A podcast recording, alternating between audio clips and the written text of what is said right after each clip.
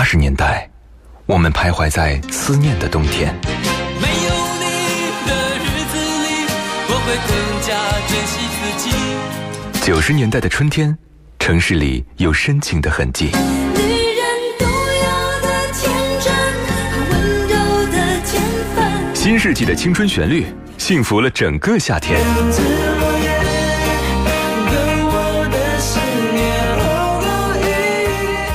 年代的秋日晚风，吹过爱人的梦中。温柔的晚风，轻轻吹过城市的灯火。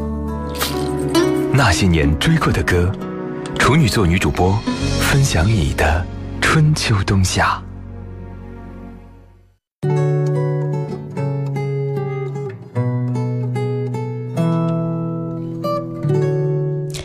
处女座女主播和你一起分享你的春秋冬夏。此时此刻，各位正在锁定收听到的是女主播电台的音乐节目《那些年追过的歌》，我是处女座女主播徐一。今天是周四，我们的直播室当中照例的请到我们的嘉宾主持，来自影视娱乐频道的冯宪瑞。Hello，Hello，大家好，每周四在这样一个雨天又跟大家见面了。嗯，今天是什么日子啊？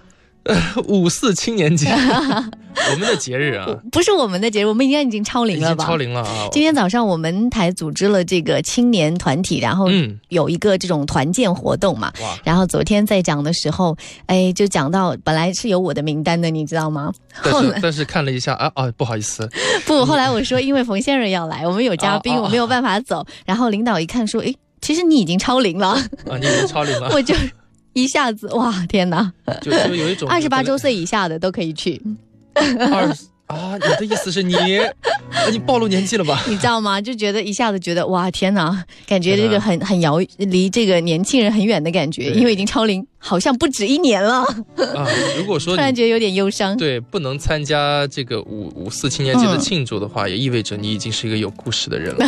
对呀，所以还是坚守在那些年追过的歌里面分享故事嘛。哎，对，那呃，其实我查了一下，五四青年节呢，这个青年的定义现在是四十四岁以下都叫做青年，这个范围已经扩展的很大了。哎呀，你早说嘛，所以我们已经中年了呢。所以我们今天得以来聊一聊青年这个话题哈。嗯啊，今天冯先生准备的这些歌曲也都跟青年有关系啊，应该说是我们青春时期当中听过的一些歌，而且这些歌哎还带着很多很多的回忆啊。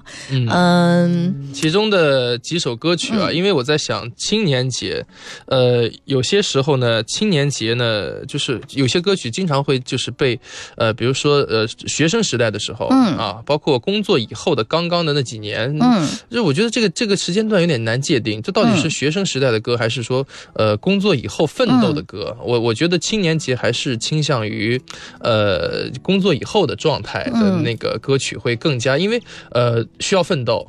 就需要励志啊，需要青年嘛，青年是因为我觉得，嗯，他既然把年龄已经划分的那么长，其实我嗯认为一个人心里只要他还有激情，还想奋斗，然后还有梦想，类似这种就是哦还充满希望，他应该都叫做青年吧。都叫做青年。啊，我们小的时候可能那个时候，嗯，上学、中学的时候叫少年，然后到了大学的时候，可能慢慢，嗯，有了一些对于这个梦想啊，还有包括就未来的这些规划，然后也特别的。这个就对未来充满着无限希望，这样的一种感觉，我觉得那个时候就开始向青年转换了。对对对嗯，对就是有这个味道。那我觉得很多时候，嗯、生活嘛，就是一定会不断不断的发生变化，而且呢，还是会有一些呃困难呐、挫折，在我们整个奋斗的过程当中，不可能是一帆风顺的。我、我嗯总是在想说，我们的就算拿我们的事业来讲，对好像呃从来没有听到过说一个人可以一直一直就是顺遂到一生的事业都非常顺，他多多少少总是会在某个阶段出现一些瓶颈啊，然后出现一些挫折啊等等之类的。嗯你有碰到这种就是就出现挫折的时候嘛？你差不多几年现在工作？六七年，七年了吧？嗯，你问自己就可以了呀。所以今天这节目蛮适合我们两个人来聊一下的，作为一起成长过来的人。对，就就是想说，刚刚我们也在聊，就是嗯原来我们看电影的时候啊，嗯大学期间如果我们有谈恋爱的话，嗯肯定是觉得谈恋呃呃看电影一定是两个人一起手拉手的去看，怎么可能一个人去看电影？真的不可能的事情。而且我还问过我朋友，当时嗯去约他们看电影的时候，朋友说。我从来不跟同性朋友看电影的，就这样被拒绝了。有一种有一种被歧视的感觉。对啊，他们就觉得这好像是情侣之间的事情，对但我倒从来没有这么觉得过。可是我现在发现，真的大大多数人也许都是这样认为的哈。嗯嗯嗯，所以导致今天说起来，我们两个人都非常的诧异。原来我们都是一个人看电影都觉得很正常的人呢。对，你也只是最近一个人看啊，我你是常年一个人看吗？我是常年一个人看电影，而且我现在慢慢享受一个人看电影的过程。就像你刚刚所说的，其实看电影啊，这个是需要是有一定的阅历，需要一定的经历和反复之后，你会有很多的这种情绪，然后通过电影的方式会去慢慢慢慢就是、就是诉说起来。因为原原来我们觉得看电影不就是两个人谈恋爱的一种娱对，就看什么不重要，跟谁一起看才重要，对，现？在成了看什么很重要。对，现在就是真的把它当电影在看了，好尊重艺术哈。估计应该那个听到我们节目的朋友，应该很多朋友也喜欢一个人去看电影，嗯也可以聊一聊你自己看电影的一种感受嘛，嗯对吧？好吧，我们从挫折聊到了电影啊，这个你说会不会是一种孤独的体现呢？呃，这当然一定是孤独的体现，但也不全是。嗯有时候这种生活，呃，也其实挺快乐的。嗯呃你说孤独也是孤独的，然后你说他不快乐吗？就是你看完电影整个整个这个过程，你你是你是有情绪的宣泄的。你知道什么是成熟吗？就是你开始觉得孤独并不是件不快乐的事情。啊？那我是一个成熟的男人 对，人。就是开始慢慢的变成熟的这个过程就是这样，慢慢可以享受独处，而且，嗯、人在走向这个前进或者成功的路途当中，嗯总是会有一些必须伴随的孤独。对。啊，就好像当年那个郑智化唱的那个水手对，啊，他就觉得就是要孤独的面对这些所有的一切，但是啊、对。内心才会升从从作为一个残疾人的角度讲，他真的是跟正常人相比，他是孤独的。嗯，就像跟那些恋大多恋爱的要承受人相比，更多。嗯。对，承受更多。跟那些大多恋爱的人相比，在电影院基本上都是情侣，那一嗯个人在那里，好像就是一种，这个是被人家嫌弃的这种残疾状态 怎么会是这样？啊。其实，其实想说的就是，呃，不管我们，其实有些人现在精神压力大，嗯对吧？有焦虑症，有心理这样的各种缺陷，其实是一样的。那我们有缺陷，还是能够通过呃自己自我激励的方式，能够成长成熟起来，嗯那才是你刚刚你说的成熟的人。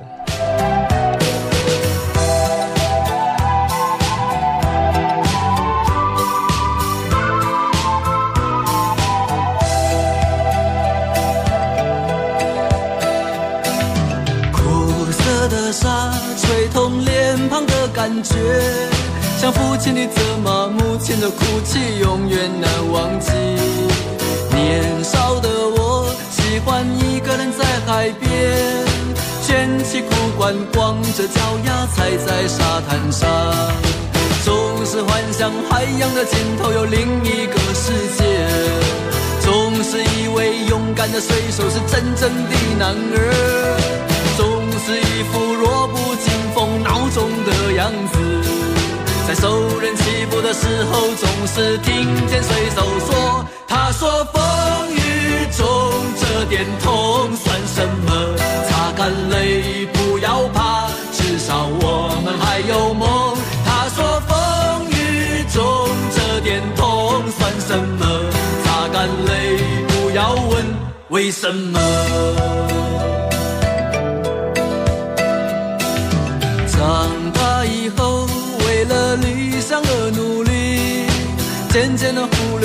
亲、母亲和故乡的消息。如今的我，生活就像在演戏，说着言不由衷的话，戴着伪善的面具，总是拿着微不足道的成就来骗自己。总是莫名其妙感到一阵的空虚，总是靠一点酒精的麻醉才能够睡去，在半睡半醒之间，仿佛又听见水手说：“他说风雨中这点痛算什么？擦干泪，不要怕，至少我们还有梦。”他说风雨中这点痛算什么？擦干泪，不要问为什么。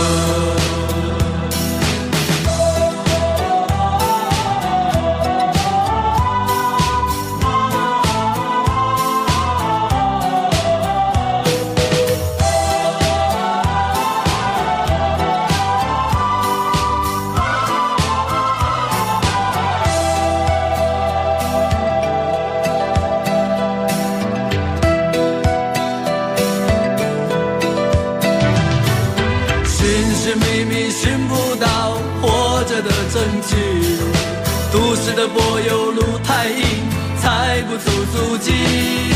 骄傲无知的现代人不知道珍惜，那一片被文明糟蹋过的海洋和天地。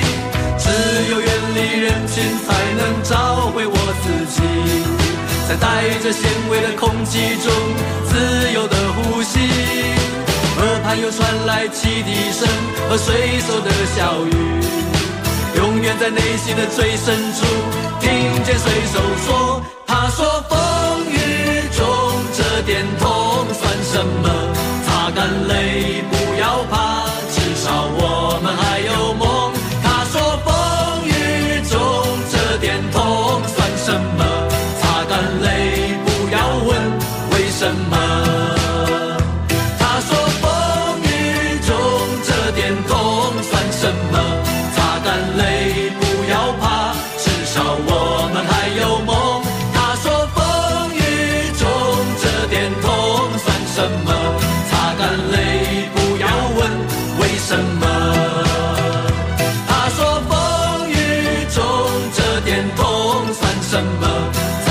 泪，不要怕，至少我们还有梦。他说风雨中这点痛。他说：“风雨中这点痛算什么？擦干泪，不要怕，至少我们还有梦啊！”我对前面的话都觉得哎蛮励志的。这个还有梦这件事情 突然让我觉得有一点点悲凉，你知道吗？对梦醒时分，想说什么？就是这样。你看他，呃，我今天看到一个那个一张一张。这个纸上面有写，嗯他说见过婴儿心花怒放的笑，就觉得成长其实格外悲凉啊。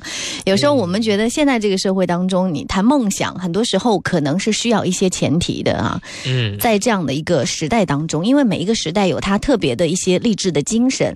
我觉得在我们这个时代当中，也不能说好像大家变现实了，可能嗯、更加的理性一点吧，对不对？你在梦想跟这个现实之间，如果让你选择顺序的话，你会怎么选？哎呦，这个问题我觉得还是真的是有点难的。我嗯现在觉得啊，原来其实是比较感性的，大家的状态，嗯，会把梦现在放在前面，啊对，会放得很重要，我觉得这是一种很强大的精神支撑。但是后来觉得，如果说这个梦真的让这个梦插上翅膀的话，那你这个翅膀想想，可能就是你的努力，对吧？你需要一些资本，嗯你需要先实现它的条件。啊嗯那这个梦想需要实现哪些？你可能罗列出来，这个过程让你就觉得，哇，我好像变得很现实了。嗯那我觉得真的变现实和真的有梦啊，呃的区别就是你到底有没有梦。有些人觉得我就要赚钱，我就要赚钱；那有些人觉得我为了我赚钱是为了实现我的梦想，哦，又是不一样的。样理解的。哎，我是这样理解的。因为我也知道有一些有一些很有梦想的人，就过着非常清贫的日子。嗯他是可以接受这种清贫的话，其实他们没有关系，他可以完全说我只要梦想。但是这样的人，其实第一个是很少，对第二个人你会看到他往往没有了这些现实的阶梯之后，嗯他实现梦想的。这个步伐反而更慢，因为没有办法，很多时候需要一些累积，就是你要站到一个高度的时候，你再去看这个梦想的时候，会相对轻易实现一些。呃，啊而且这个词，你看，梦想，就是他是把梦先放在了前面，就是说这件事情，他对于大多数人来说，实际上是不可能实现的，或者是有一些遥远的。有一些遥远的。那有没有可能实现？有可能实现，但是在现实当中会有一种矛盾，就是呃，你会有因为人精力有限嘛，你的精力有限，花一定的时对间，你不可能只有梦想。嗯而你比如说，你需要去生活，你需要去养家糊口，对吧？你需要去娶妻生子、养老，哇，这些问题和你的梦想去冲突的时候，所以才产生了很很多我们愿意去聊的话题。现实总是特别的，嗯、是让人觉得有有一些些无奈，但是同样这就是生活的真谛啊。但是我们又在想，就是这个梦想它一定要实现吗？好像现在大家讨论，好像也不一定说一定要实现，但是一定要有，嗯因为有了之后，你的你的人生才有了意义嘛。嗯就算没有实现，在这个过程当中本身是很快乐的。这个过程当中可能出现了很多突然的一些状况，嗯比如这个过程当中遇到了你喜欢的人，对吧？嗯这个过程当中突然发现，哎，我有一个喜喜欢的东西，这个东西，哎，我接触到，我觉得嗯，可以变成我的另外一种方式爱好喜爱好，欢哎，嗯就是这种突如其来的一些收获，这个才是梦想给我们的更大的意义。嗯。你有没有听过小时候爸爸妈妈经常跟我们说一句话，或者说他们那个年代在唱卡拉 OK 的时候，经常有一首歌，我印象还蛮深刻的，叫嗯《爱拼才会赢》。爱表家会呀。对哎，我记得我那个呃中学的时候，就是在那我自己的那个家里边的那个桌子旁边，嗯就是我爸妈给我挂了一个牌子，就是。嗯，真的就写了这几个字。三分天注定，啊七分靠打拼，爱拼才会赢。对啊，就是那个歌里面的歌词啊，我觉得很很引很符合现那个那个时代的那个社会背景。嗯，其实光这首歌说起来也是有一些挺深刻的社会背景的。当时这个。这位这个唱歌的应该是叫叶启田吧，哈，这位歌手。然后从台湾社会来说，那时候社会刚刚开始开放，然后就是解严，然后大家所有的人这个心情都好像是放飞的鸟一样，就可以一下子在自由天空中翱翔那种。嗯所以每个人都会想说，我要不要有一个自己的目标，然后就一下子觉得我应该有去奋斗的这个嗯、呃这个目标，所以。那个开放初期的人们的心态就是这样一种，就是我要去拼一拼、闯一闯，看看这个世界的辽阔。然后当时说，听说好像在接到这首歌的时候，叶启田当时就跟这个词曲作家的老师探讨说怎么来唱。他当时就预感说，哎，他说这首歌日后一定会流传开，因为这个词就备受鼓舞嘛，尤其是他那种就是催人向上那种精神。那你刚刚说到那个三分天注定，七分靠打拼，爱拼才会赢。我觉得一首嗯好的歌曲啊，除了嗯旋律特别的动人，嗯，啊，真的能写出这样的通俗易懂啊，嗯又让又能够直击人心的直击人心，嗯又很能传播开来的这种歌也是厉害的。嗯。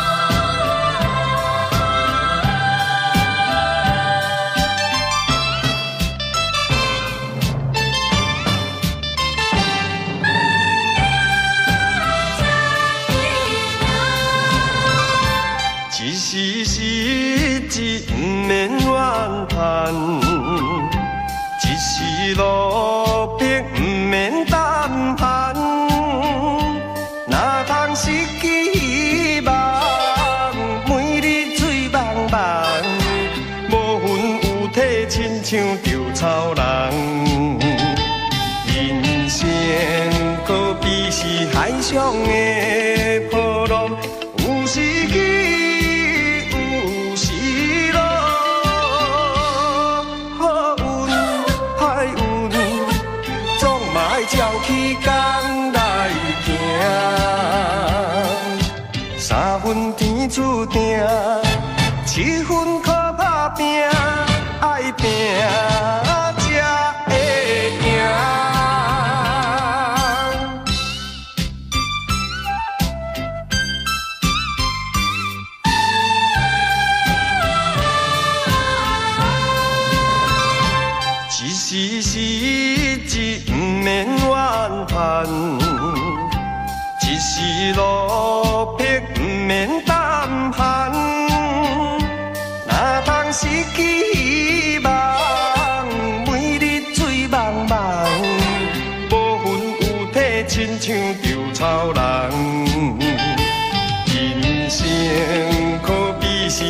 是海